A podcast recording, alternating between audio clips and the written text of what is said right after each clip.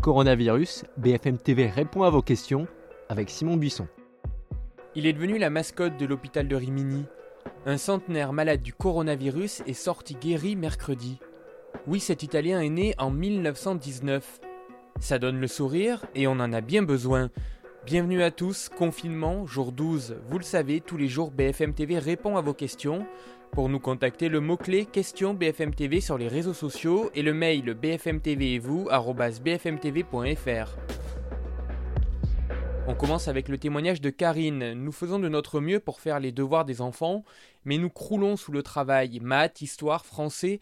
L'imprimante tourne à plein régime et nos enfants pleurent. Comment va-t-on tenir? Des messages comme celui de Karine, on en reçoit beaucoup. Deux semaines de confinement, c'est long, surtout pour les enfants. Travailler à la maison et suivre des cours à distance, ce n'est pas facile. Jean-Michel Blanquer a reconnu qu'il y a eu dans de nombreux cas une surcharge de travail pour les élèves. Écoutez Brigitte Servoni, inspectrice de l'éducation nationale à Paris. Alors, c'est vrai qu'on est en train de mettre en place, peut-être que certains parents ressentent cet accompagnement comme étant très fort. Ils pensent peut-être qu'il y a trop de devoirs, euh, trop de travail envoyé euh, aux élèves. Euh, mais bon, on est en train d'ajuster. Hein, effectivement, c'était là, on est dans la deuxième semaine d'école à la maison, et je pense que les choses vont se réguler. Je, pense que pour les parents qui, qui, accompagnent leurs enfants à la maison, il faut déjà structurer le temps. Les enfants ont besoin de rituels avec des temps d'apprentissage qui ne soient pas trop longs je veux dire, pour un enfant de, 6 à 9 ans, 30 euh, minutes pour euh, une activité, mhm. c'est déjà euh, c'est beaucoup. Le ministre de l'Éducation table sur une rentrée des classes le 4 mai sans toucher aux vacances d'été, mais des modules scolaires gratuits de rattrapage pourraient être mis en place. Sur la tenue du bac, il promet une réponse la semaine prochaine. Sophie nous demande Je suis en CDI mais actuellement en chômage partiel. Est-ce que je peux aller travailler dans une autre entreprise? Et cumuler mon salaire de base avec le nouveau. Alors non, vous ne pouvez pas cumuler, si vous voulez continuer de travailler, il faut que ce soit du bénévolat. Mais il y a une exception, un cas précis où vous pouvez cumuler chômage partiel et salaire, c'est si vous allez prêter main forte aux agriculteurs avec l'accord de votre employeur. Le dispositif a été annoncé par les ministères de l'Agriculture et du Travail pour soutenir le monde agricole qui a besoin de 200 000 personnes pour la saison.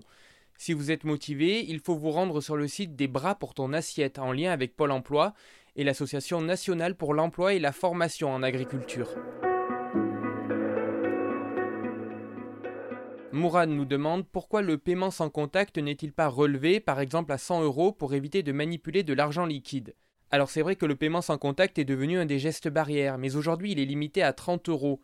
C'est trop peu si on veut faire des courses pour la semaine. D'autant plus que plusieurs commerces alimentaires refusent les espèces. Alors l'autorité bancaire européenne recommande de relever le plafond non pas à 100 euros mais à 50 euros. Mais ce n'est pas prévu pour tout de suite en France. Le groupement des cartes bancaires explique qu'il ne peut pas, dans le contexte actuel, relever le paiement sans contact des 60 millions de cartes bleues. Mohamed est artisan maçon, je travaille tout seul sur des petits chantiers où il n'y a personne. Est-ce que je peux aller travailler pendant le confinement? Alors pendant plusieurs jours, la situation a été très confuse concernant le BTP. Voilà ce que dit le texte officiel. Les personnes qui exercent une activité qui les oblige à travailler en extérieur, chantier de bâtiments et travaux publics notamment, doivent la poursuivre. Donc oui, Mohamed, si vous avez bien votre attestation dérogatoire et que vous respectez bien les gestes barrières, vous pouvez travailler. Depuis l'instauration du confinement, 80 à 90% des chantiers sont à l'arrêt. Pour la Fédération française du bâtiment, les conditions sanitaires ne sont toujours pas acceptables. On veut retravailler, mais pas n'importe comment, dit son président. Elle a publié hier sur son site un guide de 72 pages pour accompagner les entreprises et les donneurs d'ordre. Les entreprises de BTP en difficulté seront également éligibles au fonds de solidarité mis en place par le gouvernement. Justement, ce fonds de solidarité, il intéresse Akil qui nous dit Je suis indépendant et j'ai entendu parler d'une aide forfaitaire de 1500 euros du gouvernement. Pouvez-vous m'en dire plus et me donner le site pour en bénéficier? Donc oui, un fonds de solidarité d'un milliard d'euros, abondé par l'État et les régions à hauteur de 250 millions d'euros, doit permettre d'aider les petites entreprises frappées par la crise du coronavirus. L'enveloppe pourra aller jusqu'à 1500 euros, elle ne sera pas forfaitaire. Pour pouvoir la réclamer, plusieurs conditions. Être une très petite entreprise, moins de 11 salariés, un artisan, un commerçant, une profession libérale ou un auto-entrepreneur. Avoir un chiffre d'affaires inférieur à moins d'un million d'euros par an, le bénéfice annuel imposable ne doit pas dépasser les 60 000 euros. avoir une activité suspendue par les ordres de fermeture, par exemple un restaurant, ou avoir perdu 70% de son chiffre d'affaires. Vous pourrez la demander à partir du 1er avril sur le site impôt au pluriel.gouv.fr. Les régions pourront compléter cette aide à hauteur de 2000 euros. Termine avec Mabrouk, j'ai réservé un appartement via Airbnb et je voudrais annuler cette réservation.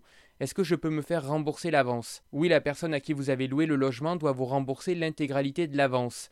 Mais ce n'est pas automatique. Les réservations Airbnb effectuées au plus tard le 14 mars 2020 avec une date d'arrivée entre le 14 mars et le 14 avril doivent être annulées. Vous serez alors remboursé sans aucun frais dans les 15 jours.